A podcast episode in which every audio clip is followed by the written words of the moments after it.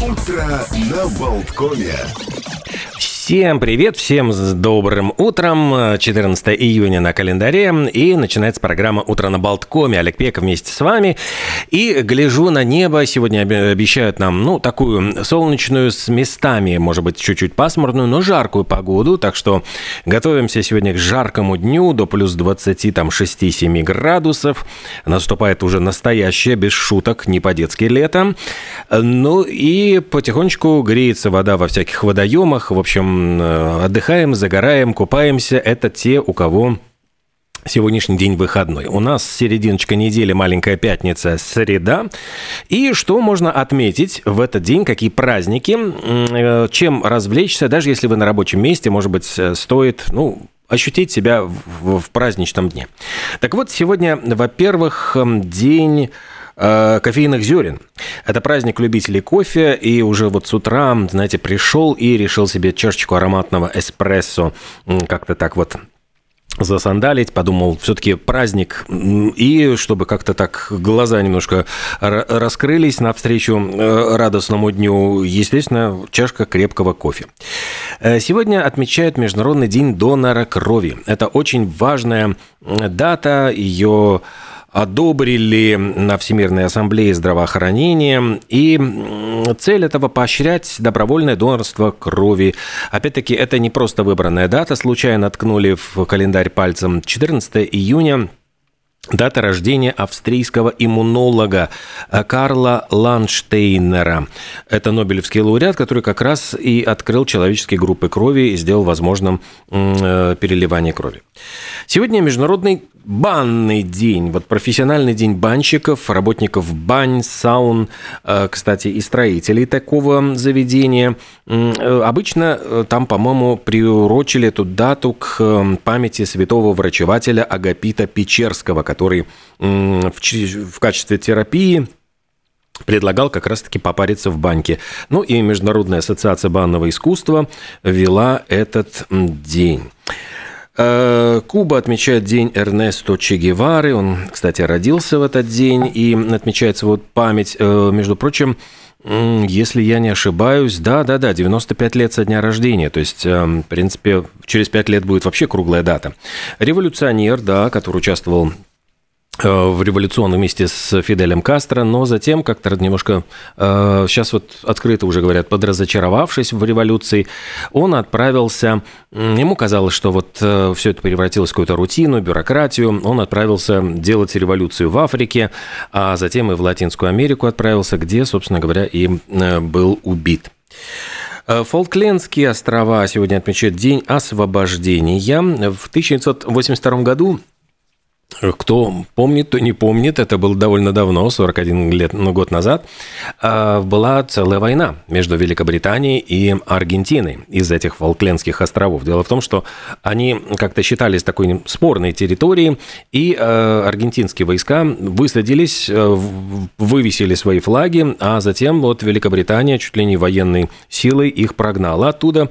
74 дня шла, шли военные действия, там действительно не шуточные были, сражения, были убиты и раненые, но в этот день вот отмечают окончание оккупации аргентинскими войсками Фолклендских островов. Вот э, Сегодня э, также отмечается ну вот, День скорби, траура, надежды, День памяти жертв коммунистических репрессий. Литва, Латвия, Эстония.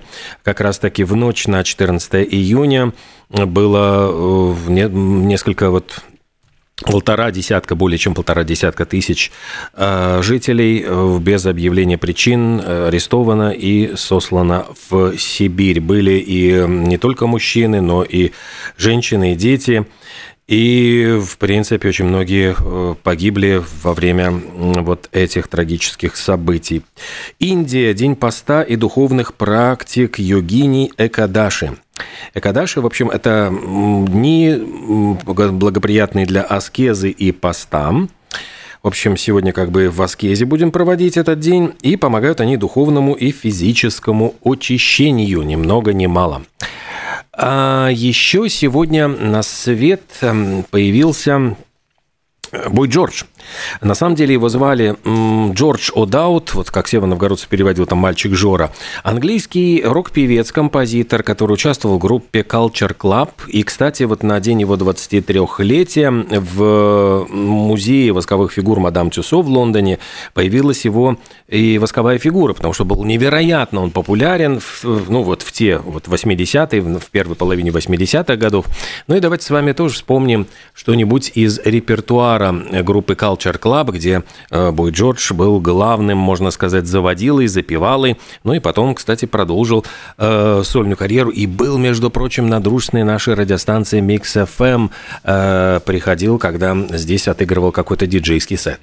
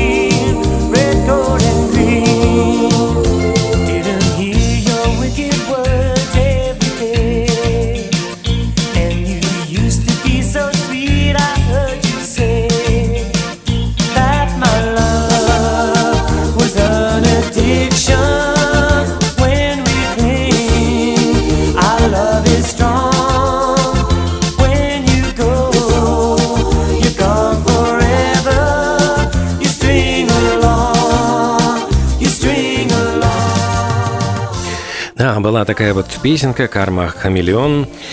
И это была группа Culture Club с боем Джорджем. Э, что э, из новостей культуры, вот чем готов поделиться с вами. Режиссеры анимационного хита «Супербратья Марио в кино». Этот мультик, кстати, можно посмотреть у нас в кинотеатрах на большом экране. Арон Ховард и Михаил Еленик, они собираются адаптировать для больших экранов еще одну классическую историю. Это мультипликационный сериал «Флинстоны». Будет э, полнометражный проект называться «Знакомьтесь, Флинстоны». Он расскажет о зарождении этой доисторической семейки. Я напомню, что оригинальный Флинстон, это был очень популярный мультсериал, выходил в 60-х годах, и это была такая история пещерных людей, где э, как будто бы наши реалии, там вот на динозавре разводили продукты, в пещере там, конечно же, там чуть ли не микроволновка, и, в общем, ну, всякие такие смешные приколы. Но м- была вот, по-моему, в начале 90-х годов игровая версия, и это был такой очень э, тоже прогремевший в свое время мульт, ну, такой а, жив, фильм с живыми актерами, играл Джон Гудман, но картина картина это вот э, так и не получила потом продолжения, но Супер Братья Марио вот сейчас они запустили снова этот тренд на то, чтобы истории мультиков истории таких вот э, любопытных персонажей сделать из э, э снова вернуть именно как анимационные большие фильмы.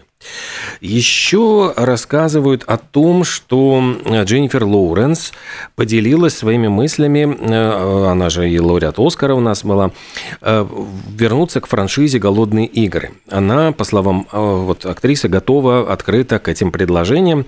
Я напомню, что вот она сыграла Китнис Эвердин в четырех фильмах «Голодные игры», этот э, киносериал, он выходил с 2012 по 2015 год. Все это было основано на трех романах Сьюзен Коллинз. Э, романы, вот, ну, это вот «Голодные игры», э, о том, как в неком тоталитарном государстве устраиваются такие, значит, жуткие игры, где выбирают от каждого округа по одному ну, вот, человеку, которые должны соревноваться вот на, в борьбе на выживание и убийстве друг друга. Э, ну, и это был такой достаточно тоже очень популярный и роман, и сериал. Потом она написала приквел, поскольку понятно, что вроде история закончилась, но она решила рассказать Э, предысторию вот этой всей затеи. И говорят, что э, вот в ноябре выйдет фильм «Голодные игры. Баллада о змеях и пти... певчих птицах». И действие там происходит за 60 лет до событий. Вот в «Голодных играх» понятно, что Дженнифер Лоуренс не может там сыграть, потому что персонажа по имени Китнес там еще не было. Она еще не родилась. Но, тем не менее, вот Лоуренс все вот нам намекает, ну а давайте еще что-нибудь снимем, а давайте вот что-нибудь вам вот допридумаем. Ну, сейчас сценаристы, в принципе, достаточно шустрые, они могут и э, придумать. Вин Дизель сообщил о том, что 11 15 фильм из серии «Форсаж» появится 4 апреля 2025 года. То есть у нас сейчас 23 год, получается, что придется ждать нам, ну, почти два года, пока мы узнаем завершение всей этой истории. Я понимаю, что ну вот нагнетают напряжение и нагнетают наш интерес.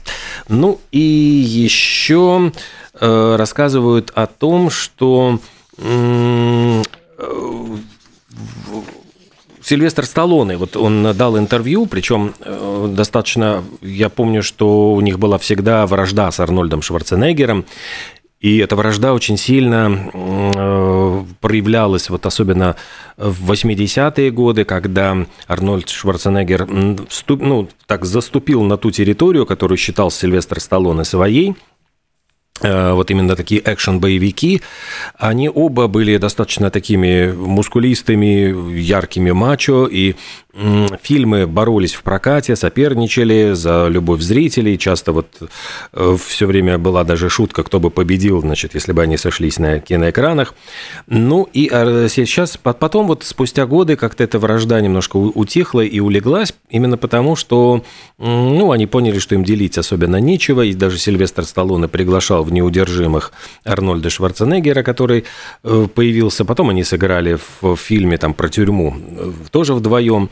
Ну и сейчас для специального документального сериала, который так и назывался «Арнольд», Сильвестр Сталлоне э, рассказал, что он считает Шварценеггера действительно великой экшн-звездой и чуть ли не даже, говорит, превосходящий его. Ну, то есть такой даже сделал красивый комплимент. Э, ну, вот буквально цитирую, 80-е годы были интересным временем, э, еще не сформировалось такое понятие, как герой боевиков, я увидел в этом возможность, и никто такого не делал, никто, кроме парня из Австрии, который много не разговаривал. У него было тело, у него была сила, у него был характер. Ну и также, конечно, звезда Рокки Рэмбо подчеркнул, что оба актера соревновались друг с другом в то время, но, э, тем не менее, вот все закончилось как-то вот перемирием, и Шварценеггер, в свою очередь, даже поблагодарил Сталлоне за то, что тот давал ему мотивацию. То есть в этом соперничестве оба пытались превзойти друг друга и показывали самые лучшие свои, можно сказать, возможности. Э, напомню, что у Шварценеггера сейчас вышел э, сериал, он снялся в телевизионном сериале на Netflix «Фубар», а Сталлоне недавно подписался на главную роль в сиквеле «Скалолаза». Правда, там он не будет совсем-совсем главным героем, скорее второстепенным персонажем, но должен своим именем, своим присутствием, э, ну, как-то создать эту преемственность, потому что, если помните, «Скалолаз» был, снимался еще в начале 90-х, то есть 30 лет назад, когда Сталлоне еще мог там изображать какие-то, ну, физические трюки. Сейчас, учитывая там возраст, там под 80, я думаю, что, конечно, и Сталлоне, и Арнольду Шварценеггеру уже будет трудновато так бегать, прыгать и э, исполнять какие-то. Хотя вот в «Скалолазе» я очень хорошо помню, что э, были даже такие разоблачения о том, что самые жуткие сцены, когда там буквально Сталлоне висит над пропастью на кончиках пальцев, все это снималось на зеленом экране, и на самом деле, конечно, никакого риска не было, все это подставлялись вот эти кадры,